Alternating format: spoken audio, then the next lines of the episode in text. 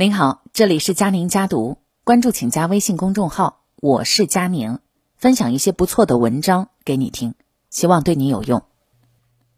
分享的文章题目：二零二二年以来，十七万家企业破产，原来这才是俞敏洪的保命法则。文章来自作者王耳朵先生。今年四月份以来，我周围超过半年找不到工作的人越来越多了，甚至于很多人的履历非常不错。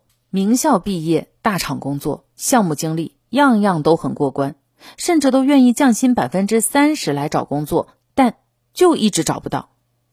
求职的难度大幅度上升了，但是招聘的难度也大幅度的上升。以前看起来毫不起色的岗位，现在都能够收到几百份简历，面试官的招聘和面试压力都极其高。在这种情况下，如果有工作，尽可能的苟住，不要轻易的跳槽和裸辞。你可能根本不知道到底有多少人在盯着你的位置。八月末有两条新闻震动珠三角电子圈，经营了三十六年的东莞爱高电业发布了致全体员工的停业通告。新冠疫情爆发至今，对公司影响极大，已经连续多年出现严重亏损，举步维艰，难以为继。公司设法多方寻求支持，苦撑数月仍无法扭转颓势，现决定正式停业。作为国内最早和最大的 DVD 生产商，东莞为数不多的港股上市公司，曾经的电子工业龙头爱高营业收入最高的时候，年入近六十亿元，员工总数超一万人。如今几十年的光景辉煌不再，徒留一地鸡毛。一夜之间，近六百个员工面临失业。同一天，威利马电器也发布通知，在八月三十一号宣布提前解散公司，原因和爱高一样。公司目前无订单，处于停工状态。过去几年一直在亏损。曾经风生水起、产品远销美德、英佳、日等五十多个国家的老牌电子厂，突兀地结束了自己三十三年的历史，倒在了时代的洪流里。一位工龄十七年的普工说：“早些年订单多的时候，整个厂区接近两千人，十多条生产线同时运行；而最近的五六年，只出不进。”条线上缺人手，也只是招临时工而已，因为正式工的加班费比临时工要贵。看着厂里聚集着的排队签署赔偿协议的员工，不免顿生悲凉。根据全国企业破产重整信息网的数据，二零二二年年初至今已有十七万零九百八十七条记录，而在二零一七年中旬至二零二零年末，也只有三万出头。两者相差了有五倍有余。从上市企业到连锁门店，无不是在风雨飘摇中艰难求生。一个企业垮了，被锤倒在地的是在这家企业卖命的成千上百的普通人。时代的洪流滚滚向前，没有谁可以独善其身。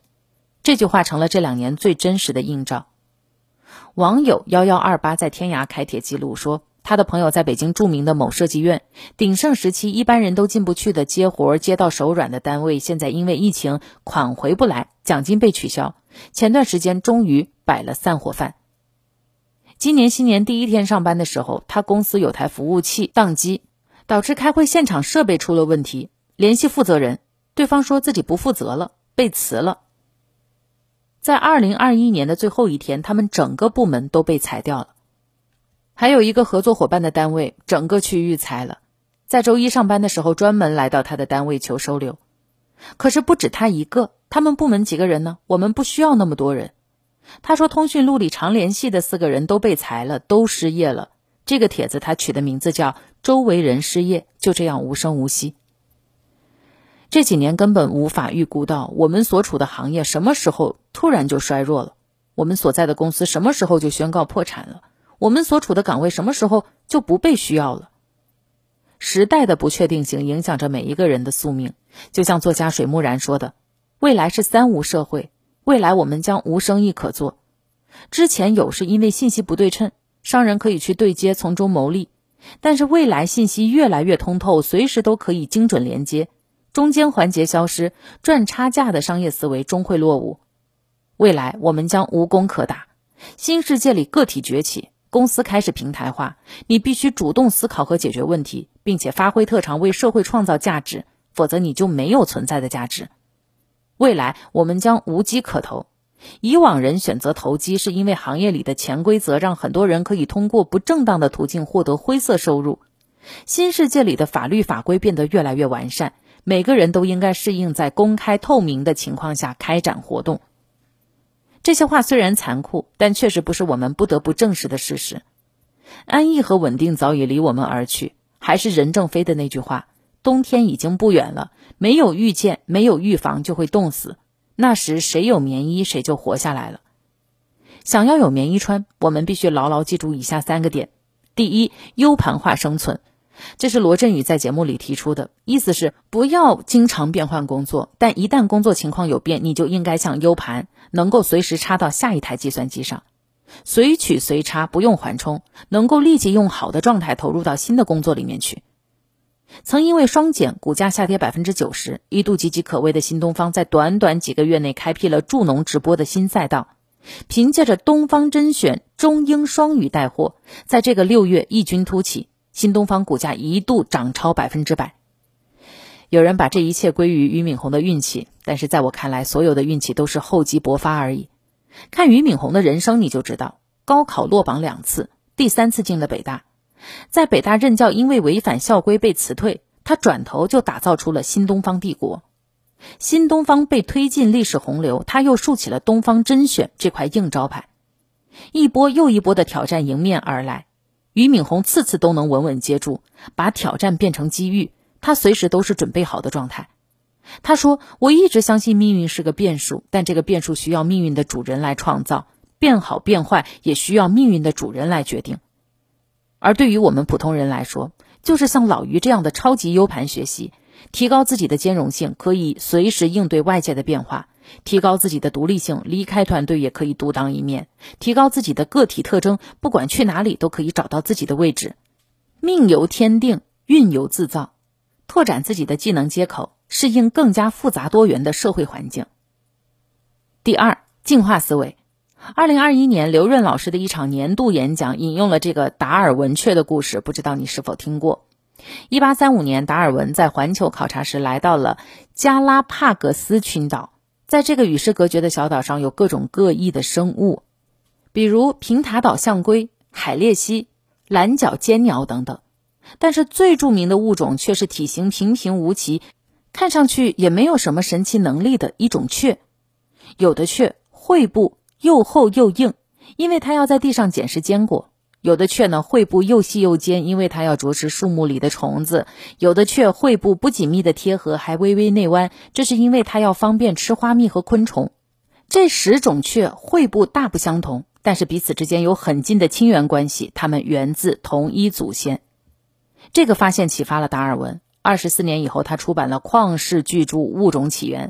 在这本书里，他提出了进化论。这种不断根据环境变化而进化的雀被称为达尔文雀。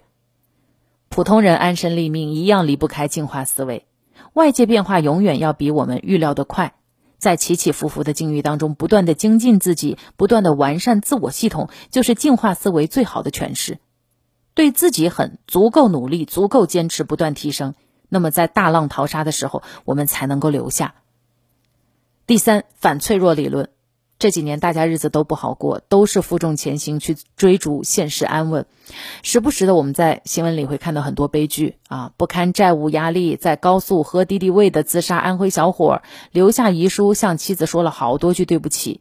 还有湘府大桥上一名中年男人打开车门，没有任何停顿的冲到桥边翻身跳下，最后新闻报道提了一句，他曾因为公司啊工作的事情和上司发生争执，还当着很多同学的面被狠狠的训斥。所有人都在咬牙坚持，不知道哪一天哪一个瞬间就会脆弱了，被反咬一口，达到绝堤的临界点。黑天鹅理论指出，不可预测的重大事件很少发生，但一旦出现，就有很大的影响力。每一种事物，每一个行业，都迟早会迎来这只可怕的黑天鹅。疫情是爱高和威利玛等倒闭大厂公司的黑天鹅。双减是新东方的黑天鹅，债务压力是那位安徽小伙的天黑天鹅，事业失利是跳桥男人的黑天鹅。这就是我更想说的反脆弱理论的原因。有些事情啊，能从冲击中收益，当暴露在波动性、随机性、混乱和压力、风险不确定性下时，他们反而能够茁壮成长和壮大。这个就是反脆弱性。尼采说过一句话：“杀不死我的，只会让我更强大。”白居易写的“野火烧不尽，春风吹又生”。吴承恩把孙悟空设定为炼丹炉里烧不死，反炼就火眼金睛。生活从来都是泥沙俱下，我们普通人既然躲不过黑天鹅，就一定要修炼好反脆弱能力，扛得住危机，经得起风雨。越是沉着应对，迎难而上，就越是能够收获丰富的成长。有句话说：“风会熄灭蜡烛，却能够使火越烧越旺。”每个人都希望人生可以不断的前进，但是我们也不得不去面对人生中脚步慢下来，甚至是停下来的时刻。无论遇到什么事儿，一寸一寸熬，一关一关过，扛过去了，那些受过伤的地方，定然会变成最强壮的地方。环境时刻在变，已然没有稳定的工作，我们需要的是稳定的谋生能力。是二十岁时可以无障碍的跳槽，是四十岁时不用担心忽然失业，不会烦恼家庭支出的琐碎。字节跳动的张一鸣曾说过一句话：“人生最重要的进步，往往都是在聚精会神、孤独憋闷、周围没有太多光亮的状态下发生的。”为求稳定谋生，我们注定要付出很多。与其担忧时代抛弃我们的时候连声招呼都不打，不如在晴天修好屋檐，风雨再狂都不怕。作家刘同在书里写：“你脸上的云淡风轻，谁也不知道你的牙咬得有多紧；你走路带着风，谁也不知道你膝盖上仍有曾摔伤的淤青；你笑得没心没肺，没有人知道你哭起来只能无声落泪。要让人觉得毫不费力，只能背后极其努力。努力往上一点，虽然辛苦，但值得，因为我们每做的一件事，每走的一步路。”都是在为将来的自己铺路啊！这就是今天的文章分享，我是嘉玲，下期见。